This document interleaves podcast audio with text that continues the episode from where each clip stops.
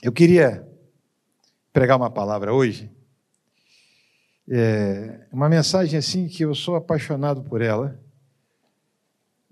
porque eu sou muito, estudei muito a vida de José. Para mim, a vida de José é uma vida impactante, muito impactante. Eu queria que vocês abrissem Gênesis 37, verso 19. Gênesis 37, 19. Vamos fazer uma leitura, porque é um versículo só. E dizia um ao outro: Vem lá o tal sonhador. Vou repetir. E dizia um ao outro: Vem lá o tal Salvador. Só isso, pode sentar. Todo mundo aqui sabe que José era o filho preferido de Jacó. Os outros trabalhavam muito e José não. Os outros custavam para ganhar uma roupa e José tinha a melhor capa. A melhor roupa era dele. Era claro que Jacó tinha um carinho especial por José. José era o filho mimado de Jacó. E um dia os irmãos estavam trabalhando como sempre, e Jacó pediu para José ir lá chamá-los para almoçar. Jacó, quando chegou, eles olharam e disseram: ele está sozinho hoje. Aí um já foi, deu um tapa na orelha dele, o outro chutou, o outro deu uma pernada, jogaram na cisterna seca. E ali começaram a pensar: vamos fazer o que com ele? Vamos matar? E o mais velho disse: não, não vamos matar, não. Vamos vender. A gente pega a capa, essa capa tão importante dele, a gente mata o animal, suja de sangue, fala, papai, ó, um animal gigantesco matou o nosso irmão. Meu pai vai acreditar. E fizeram assim: venderam para a caravana dos midianitas, e ele foi vendido para Potifar. Depois a mulher de Potifar se irmou com ele, ele fugiu, ela mentiu, ele ficou preso durante muitos anos. Não é? E aí, na prisão, chega lá um padeiro e um copeiro, e ele diz para o padeiro e o copeiro, porque ele tinha esse dom de sonhos, os irmãos também não gostavam dele, porque ele sonhava e dizia para os irmãos que os irmãos se dobravam diante dele. Não era maldade nenhuma, mas os irmãos já não gostavam dele e achavam aquilo uma provocação em relação a eles. Aí chegou lá um padeiro e um copeiro e ele disse: Ó, padeiro, você vai, quando você sair daqui, você vai morrer. Copeiro, você vai ter mais uma chance. Mas quando você viver, não esqueça de mim. Lembra de mim. E foi isso exatamente que aconteceu. O padeiro morreu, o copeiro viveu, mas esqueceu dele. E aí passou um longo período, o faraó teve um sonho, um sonho que alucinou ele. Sete vacas gordas, sete vacas magras, sete espigas mirradas, sete espigas boas. Ninguém no Egito, que era o país mais poderoso, mais culto, mais avançado do mundo, ninguém conseguia discernir aquele sonho. Porque aquele sonho não seria discernido por ciência, por adivinho nenhum seria discernido pelo Espírito de Deus na vida de alguém, o poder do Espírito Santo na vida daquela pessoa, amém? E aí o copeiro lembrou, vendo o desespero do, do chefe, disse: só tem um preso lá que é até estrangeiro. Ele disse isso, isso, isso para mim e realmente aconteceu. Faraó, no desespero, faz o quê? Chama ele. E aí pergunta para ele: é você que desvenda sonho? O que, que ele responde? Eu não, mas o Deus que me permitiu viver até esse momento, está aqui. Ele sim. Ele fala comigo e eu apenas passo o que ele diz. E desvendou o sonho, dizendo para Faraó: sete vacas gordas, sete espigas boas, serão sete anos de fartura. Trabalha, trabalha, trabalha. Planta, planta, planta. Guarda os alimentos todos, porque vai ter uma fome no mundo. São sete vacas magras e sete espigas mirradas. E só aqui vai ter comida, você vai vender para o mundo todo. Você vai ficar mil vezes mais poderoso e mais influente do que você é hoje.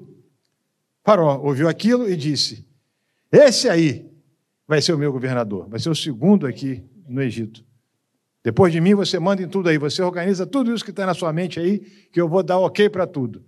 E a partir de hoje você não vai ser mais chamado de José, para nós. Você será chamado Zafenate Paneia, Salvador do mundo. Essa história vocês conhecem, amém? Uma história interessantíssima. Uma história que aconteceu na vida de um homem chamado José. Bem, a história contada, agora eu queria elencar aqui quatro pontos para que vocês aprendam junto comigo princípios extraordinários desse tempo na vida de José. Primeiro período extraordinário. Guardem isso. É tão simples, mas tão profundo. Deus quer abençoar a sua família e a sua geração através de você. Você não pode ser o peso da sua família, você tem que ser a bênção dela. Você não pode ser aquele murmurador da sua casa, você tem que ser o colaborador da sua casa. Amém? Você não pode ser aquele que já condena as pessoas antecipadamente, condena o mundo, condena todo mundo, condena a si próprio, porque você acha que é um injustiçado. Não, você tem que, essa noite aqui, tirar isso da sua vida. O maior prejuízo que a pessoa tem é quando ela não se percebe como alguém que Deus fez. Ela se percebe como alguém que está aqui e não sabe por que, que está aqui. E muita gente vive assim nessa geração nossa. Então, guarde isso na sua consciência. Deus quer abençoar a sua família e a sua geração através de você. Aleluia. Pastor, quando eu começo? Agora. Agora. Eu tinha uma tia-avó. Que quando eu fui no enterro de uma outra tia-avó, essa tia-avó me abraçou e disse: Você é ensaboado. Você faz muita coisa na vida e quase não conversa comigo. Vamos tomar um café lá em casa, depois do enterro da outra tia-avó. Eu tenho acho que mais 40 tia-avó. Aí fui na casa dela. Ela começou a contar a história da vida dela. Eu estava escrevendo um livro nesse tempo da minha vida, Cristianismo Dia a Dia, que eu escrevi 50 crônicas. E uma das crônicas foi sobre esse assunto que eu tive com a minha tia-avó, chamada Edith. Falei, tia, que história é essa? Da senhora com tio Vavinho. Vavinho já estava morto. E a história é o seguinte: olha que coisa, é exatamente esse primeiro ponto aqui. Existia uma festa na Igreja Católica de Santa Cruz. Quem conhece Santa Cruz? Aquela igreja na parte alta. Santa Cruz de Campo Grande. E aí, naquele tempo, tinha uma barraquinha do coelho. Coelho. Botava um frango assado dentro de uma casinha, eram várias casinhas. Você comprava o número daquelas casas, soltava o coelho. Se o coelho fosse na, na casa que você comprou o número, ali estava o frango assado, você ganhava o frango assado. Ninguém conhece aqui, pouca gente sabe disso. E aí, minha tia trabalhava numa dessas barracas. Ela era uma cristã, mas ajudava todo mundo o tempo todo. Não tinha essa barreira com ela. Aí chega um padre, novinho. Novinho. Comprou cinco fichas. Jogou a primeira vez, não ganhou nada. Ela disse: na primeira vez que ele veio, eu olhei ela para mim, me apaixonei por ele. Minha tia me contando. Eu pisquei para ele e parece que os olhinhos do padre deu choque, ficou assim, ó. Ele não entendeu e eu comecei a jogar uma sensualidade, ela me contando, uma sensualidade porque eu falei: esse homem vai ser meu marido. Olha que coisa doida. Aí volta o padre, mais cinco fichas. Jogou. Ele não ia na, no número dele de jeito nenhum. Ela falou para ele: Eu vou te falar uma coisa, padre.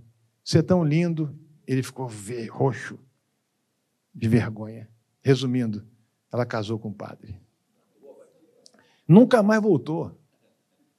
Abandonou. Teve o primeiro filho, meu primo Edinho, nasceu com problema físico, dificuldade naquela época, a família tinha vergonha quando alguma criança nascia com uma é, necessidade física e tal, e era cego.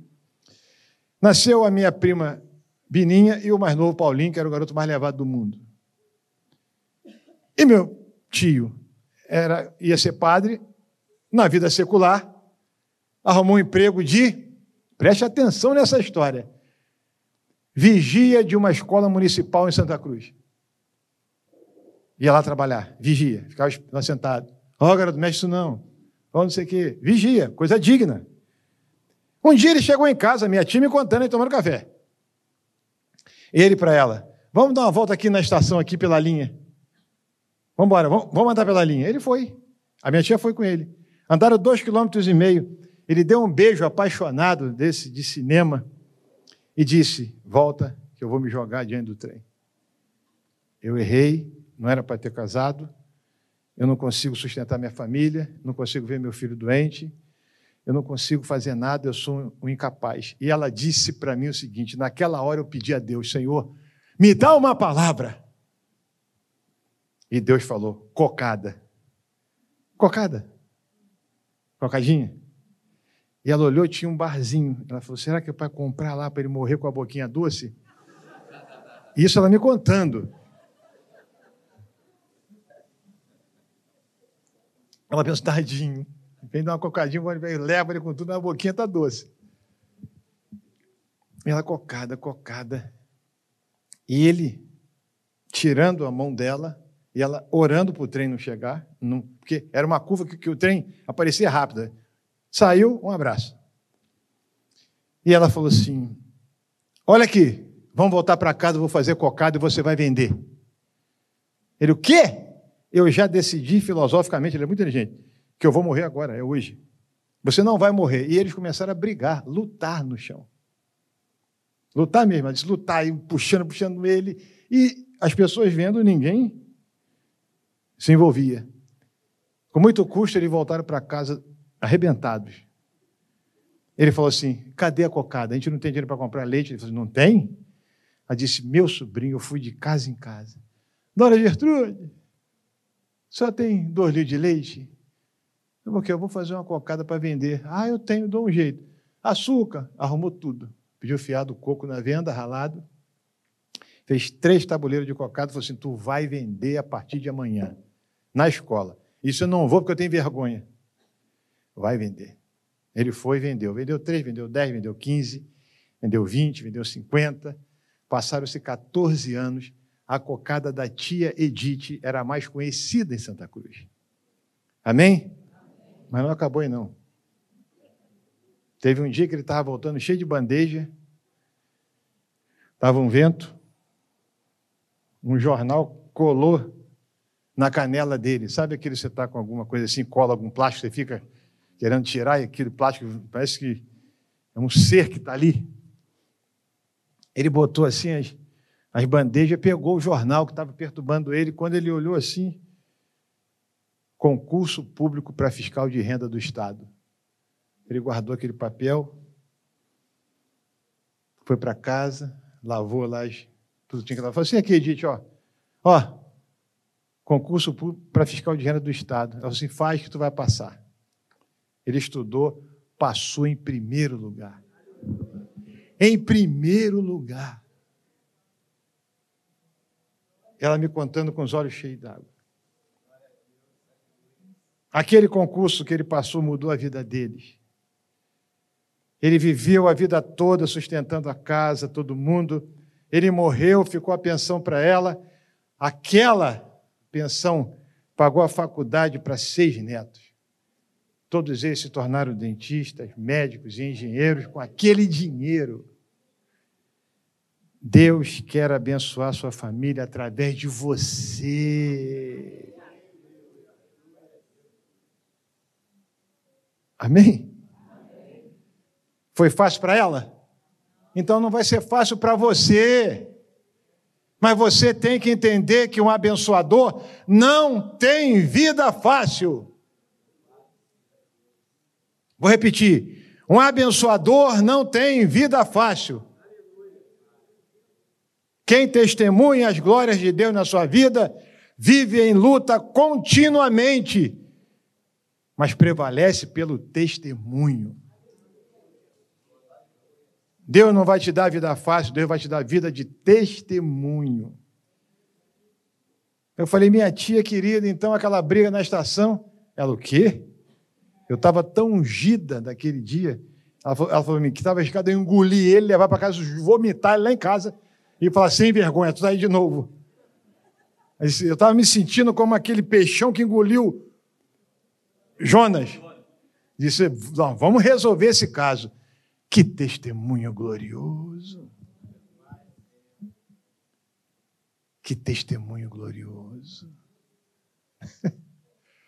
ah, meu pai. Casado de novo, eu e minha esposa, casa cheia de gente. Eu comecei a fazer palavra cruzada. Ela falou assim: Nossa, você faz isso com uma ligeireza enorme, hein, meu filho? Eu falei: É, desde garoto eu faço isso. E eu ainda era garoto, mas você, quando é garoto, você fala assim: Quando eu era garoto, né? Aí quando você fica mais velho, você não fala mais isso. Ela falou assim: Por que você não faz uma palavra cruzada evangélica? Eu falei: Não, eu sei só comprar e completar, não sei fazer revista, ainda mais evangélica. Ela falou assim: Nós somos crentes. Vamos lá nessa editora, ela para mim. Eu falei, deixa eu ver o nome da rua. Olha o nome da rua, Nova Jerusalém. Aí eu falei, bem, eu vou para lá mesmo. Já deu um sinal. Eu vou para lá mesmo. Só vou adiantar, indo ali em Bom Sucesso. Cheguei lá, também, zoiudo, já cheio da unção. Uma senhora chamada Zezé nos recebeu, eu falei, eu sou Aramis Brita, essa aqui é minha esposa, eu vim aqui fazer revista Cruzada Evangélica. Ela falou assim, o senhor sabe Falei, sei, a minha esposa. Para mim. Você não sabe. Aí eu falei, senhora, me dá licença. Falei, como é que você falou que eu sabia? Eu não sabia, mas agora estou com medo. Falei, medo? Que medo? Já chegamos aqui. Ela falou assim: alguém falou para você que a gente está planejando fazer cruzada evangélica? Falei, não. Por quê? Há 15 dias atrás nós tivemos uma reunião, estavam pensando qual seria a pessoa. Falei, aqui. Cheguei. Aí a Flávia fez assim: Meu Deus. Falei: Nós vamos fazer essa revista. O senhor pode me entregar daqui a um mês? Falei: Posso. Ó, eu, eu venho aqui entregar. Não, não, não. Você vai levar o material. Duas caixas de rascunho que eu tinha que mergulhar ali para se fazer duas, uma revista evangélica. Aí eu fui descendo a escada dizendo: Glória a Deus, Senhor, isso vai nos dar uma renda maravilhosa. Amém, Flavela? Falei, minha filha, olha aqui, a bênção está acontecendo. Ela falou assim, você não sabe? Eu falei, eu sei fazer. Aí voltei para casa cantando e ela quieta. Cheguei lá em casa, aquela criançada toda, falei, sai todo mundo da sala. Tranquei a sala, chamei ela e falei, vamos orar. Olha a minha oração. Senhor, tu sabe que eu não sei. Mas eu quero tanto ter mais esse aporte financeiro para sustentar minha casa. Resumindo, um mês entreguei. Presta atenção. Entreguei. Dois dias, telefone Aramis, falei sim. O seu rascunho da, da, primeira revista evangélica, metade está certo, metade está errado. Aí eu. Aí a Flávia, o que, que foi? Eu falei. Metade está certo, não sabia nada. Eu falei, metade está certo. Eu falei, ó, e aí, vem aqui para o senhor consertar. Resumindo, consertamos. Fizemos, trabalhamos lá muitos anos. 2 milhões e meio de revistas, tá bom para vocês ou não? As revistas evangélicas que saíram nos anos 90, fui eu que fiz, porque um dia eu achei que poderia fazer. Quantas e quantas vezes eu orei e falei, Senhor, triplex, dominox, silabox, Senhor, o que, que é isso? E eu orava, orava, ficava ali cinco, seis horas olhando. Aí despertava, saía, pum, fiz. E comecei a fazer assim mesmo. Aquilo sustentou a minha casa durante muitos anos. Deus quer abençoar sua família através de você. Qual é o maior medo que faz muitas pessoas ficarem. Qual é o maior problema que faz muitas pessoas ficarem para trás? O medo. A estima baixa, achar que não pode. Eu quero dizer o seguinte para você: se você quer ser uma bênção, se você quer abençoar sua família, sua geração, você vai errar muito. Mas basta um acerto para arrebentar. Você crê nisso ou não? Basta um acerto, vai arrebentar. vai errar beça. Não fica acanhado quando você errar. Continua, vai sair alguma coisa boa dali. Segundo ponto, as promessas e sonhos de Deus não falham. Por que, que José passou por todas as etapas da vida sem murmurar? Porque ele, novo, recebeu o sonho, E ele acreditou naquele sonho. Qual é o problema da nossa geração? A maioria das pessoas não acreditam em Deus. Frequenta a igreja, sim. São religiosas, sim. São ordeiras, muito. Mas não tem essa fé transformadora para que a própria vida seja transformada. Para você acreditar em Deus, você tem que crer que Ele está na sua vida, amém? E que Ele estando na sua vida, a sua vida é diferente e nova, amém? E que aquilo tudo que era velho ficou para trás, amém? E o que ficou para trás e velho, você não pode buscar de novo. Você tem que ter uma vida plena na presença do Senhor. Minha sobrinha, nove, hoje tem 25 anos, nove meses de nascida, ficou doente. Foi para o hospital, na Urca, na Urca não, na Lagoa, um hospital, todo montado. Minha irmã me liga de lá.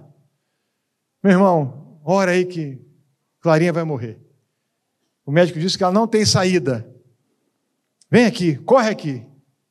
Aí cheguei lá no hospital. Estava lá a Clarinha na UTI, minha irmã, meu cunhado, minha mãe, minha avó e a sogra da minha irmã, mãe do meu cunhado. Minha irmã não falava com a sogra. Meu cunhado não falava com minha mãe. Minha avó não falava com ninguém. E todo mundo, cada um num canto assim. Eu cheguei lá. A minha irmã, ai meu irmão, que bom que você veio. Eu falei, e aí? Ela, o médico falou que tá, tá ruim. Eu falei, vamos orar. Uma das maiores experiências que eu tive na vida, quando eu fui orar, o Espírito falou assim: manda eles ficarem de bem. Esse é o remédio. Eu fechei a porta, fechei a porta do quarto, falei assim: olha aqui, vocês já são velhos. Minha mãe, minha avó, minha irmã, meu cunhado, e a mãe do meu cunhado. Querem, querem que Clarinha fique curada? Queremos. Vocês precisam ficar de bem. Meu Deus, falei, agora vai explodir esse quarto. Porque eles eram de mal, sabe o que? De mal, de mal mesmo? De não ver virtude no outro em nada, ficar falando o dia inteiro do outro. Falei, fica de bem, que ela vai ficar boa. Eu garanto isso, porque Deus falou comigo agora. Isso é loucura de Deus. Aí eu olhei, olhei, elas, eles travadas. Falei, agora, vai ter que falar. Senão vou forçar, vou empurrar. Aí minha avó mais velha começou, apertou a mão da, da sogra da minha irmã, a minha mãe veio, abraçou chorando ela. Eu falei, isso aqui, rapaz, isso aqui é o céu. Está acontecendo aqui algo glorioso que só na eternidade aconteceria. Choradeira, choradeira, choradeira, perdão, crise, grito, grito. O médico bateu, o que foi? Eu falei, não, não, não. Não, não. Aqui é uma sessão de, de cura e libertação. O que, que foi? Eu falei, eu sou pastor, eles estão chorando, clamando para minha sobrinha ficar boa. Ah, tá bom, gritaria. Grita, grita. Tira todo esse demônio de dentro, coisa ruim. Tira isso. Foi embora. Seis horas da tarde foi embora. Onze horas da noite, naquele tempo era telefone mais assim de. Minha irmã, meu irmão, o médico chegou aqui, disse que ela está melhor. No dia seguinte ela ligou, Clarinha está curada. Domingo seguinte, minha avó, minha mãe já era batizada minha avó, minha irmã, meu cunhado, tudo para a igreja. Bati o mais rápido que eu fiz. Entraram uma semana na igreja, no, todo, todo, mundo queria se batizar. Aí eu falei, é, quer mesmo? Quer? Estava um frio, aqueles frios de julho. Botei um tanque assim, falei, fica aqui. É. E eu contando a maior história, eu fora do tanque. Falei, ai aí, penitência. E ele, minha avó estava assim, eu falei, vai morrer. Batizei todos eles. As promessas de Deus não falham. Às vezes precisa de um detalhe para tudo dar certo. E esse detalhe começa com você. Esse detalhe começa com você. Quanto tempo você perdeu na vida esperando o outro tomar iniciativa para resolver a questão? Quanto tempo? Você está perdendo na vida porque você espera o outro. Ah, quando, quando fulano tomar atitude, vai melhorar. Você que tem que tomar atitude. Jesus já te mandou fazer isso, por favor. Por favor. Terceiro, subindo e descendo, Deus vai estar sempre contigo. Amém? José, na casa dele, todo prestígio de Jacó, Deus estava com ele. José na prisão, Deus estava com ele. Subindo e descendo, Deus está com você. O ruim é que as pessoas acreditam que só subindo Deus está. Descendo Deus não está. Olha o que eu vou dizer para você. O sofrimento é a maior bênção na vida daqueles que sabem que Deus tem a última palavra. Porque você não vai morrer nesse sofrimento. Esse sofrimento não vai ser a sua identidade até o final, mas faz parte do processo da reconstrução da sua vida. Amém? Veio a pandemia. Eu deixei de pregar. Minha esposa ficou impedida de trabalhar. Acabou o nosso dinheiro todo. Fomos morar no fundo da igreja. Eu falei, e agora? O que vai acontecer com a gente? Acabou meu dinheiro todo. Aí eu fui na rua comprar um pouquinho de coisa para a gente comer. 2020 isso. Aí veio um guardador de carros assim. Ora, me. Aí, ó. Veio mais carro nenhum. Na casa não tem nada para comer. Falei, e agora? Eu também estou ruim, o cara também está ruim. Mas eu encontrei esse cara. E eu tenho uma coisa comigo, talvez seja um grande defeito. Se for no céu, o Senhor vai falar: Ó, oh, aquilo foi um defeito grave. Mas quando alguém cruza meu caminho pedindo alguma coisa, eu acho que aquele cara ali ou aquela moça é Jesus disfarçado. Eu carrego isso comigo há 38 anos. E eu falei, meu Deus, ele é Jesus, rapaz. Está pedindo comida, eu também estou precisando. Ele era mesmo. Não tem nada, não tem mais carro na rua. Ele é guardador de carro. Rapaz, eu tinha 50 reais. Aí Flávio falou assim: Ei, tá inquieto, o que, que é? Falei, eu ia comprar lá aquele pouquinho de carne moída, mas aquele, aquele nosso amigo está sem nada em casa. Ela, ai meu Deus, tu vai dar o dinheiro a ele. Eu falei, acho que eu vou dar o dinheiro a ele. Mas nesse dia eu fiquei meio, falei, caramba. Também tem uma tese que eu também, eu falando comigo, se eu não der também, não vou para o inferno, não. Mas eu falei, caramba, tá mandando eu dar. Ó, toma. Aí ele, aleluia. Esse homem é um anjo de Deus. Só correndo. Falei, que foi? Vou comprar um negócio para minha casa. Eu falei, eu fiquei sem comprar. Nunca tive recurso financeiro, porque nós ganhamos bem, assim, a vida toda. Mas a gente sempre doou tudo. Esse é outro defeito. Não quero que ninguém me siga, não. Aí cheguei em casa, sentei, eu começo a andar assim, eu penso andando, sabe? Aí a Flávia falou assim: É, rapaz, não adianta não, que não vão ligar para culto, não, tem culto não. Aí um amigo meu chegou na igreja, jovenzinho, evangelizamos ele, cuidamos dele, ele se tornou presidente da Latasa, uma empresa multinacional que faz as latinhas para a Ambev. Ele ficou presidente numa região. Ficou rico. Oi, pastor. Falei, ô oh, rapaz, quanto tempo você não fala comigo? O que, que houve? É, pastor, vida é muito corrida. Como é que está essa pandemia? Falei, eu, tô, eu, não, eu não morri, não.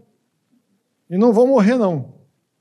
Mas, rapaz, eu estou numa situação difícil, porque não estou mais pregando lugar nenhum, não tem palestra nem nada. Ele me dá tua conta aí.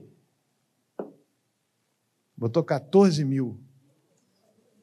E segura para esse primeiro período, que depois eu entrego mais. Eu falei, amém, irmão. Eu falei para ele, vai ajudar um pouquinho. Aí, aí ele, eu sei, eu sei. Aí eu.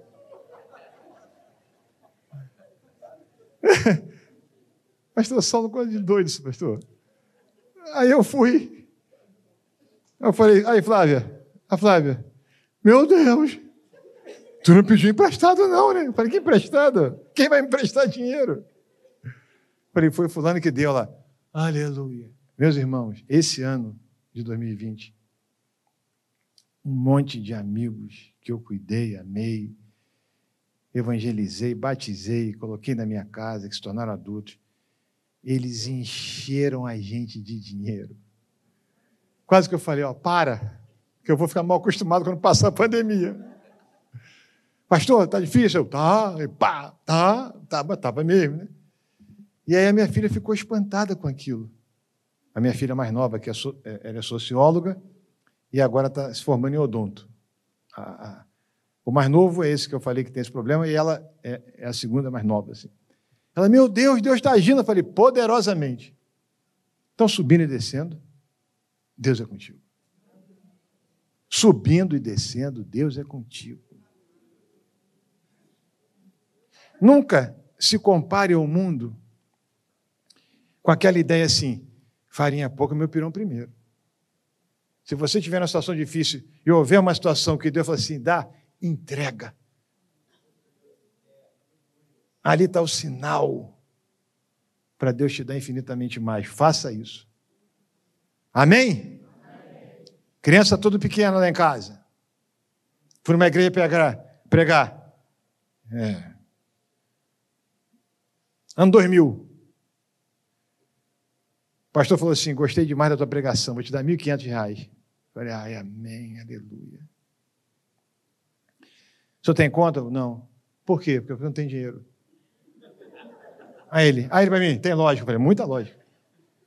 Mas tem alguém na tua igreja que tem conta? Aí eu lembrei de uma pastora que eu consagrei ela, professora, intelectual, ganha muito bem. Liguei para ela, no telefone lá do pastor na época. Me dá tua conta aí. Vou receber uma oferta. Ela disse, ah, agora. Espera aqui a conta aqui, ó. Aí o pastor, vou colocar. Aí eu voltei para casa. Pô, vou comprar uma carne, vou comprar uma coisa, vou fazer uma surpresa para aquele meu filho que não dei nada para ele de aniversário. Eu sei que 1.500 ia virar 15 mil. Mas eu ali, feliz da vida, quinta-feira. Naquele negócio tinha, fazia depósito, tinha que demorar um dia para depois compensar, era mais difícil. Domingo de manhã, eu confiando na pastora, domingo de manhã eu estou pregando na escola bíblica, a pastora entra me olha e começa a chorar. Faz assim, ó.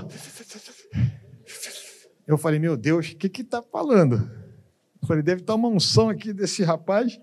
E ela, ela fez assim, ó. Tchu, tchu, tchu. Falei, é, tchu, tchu.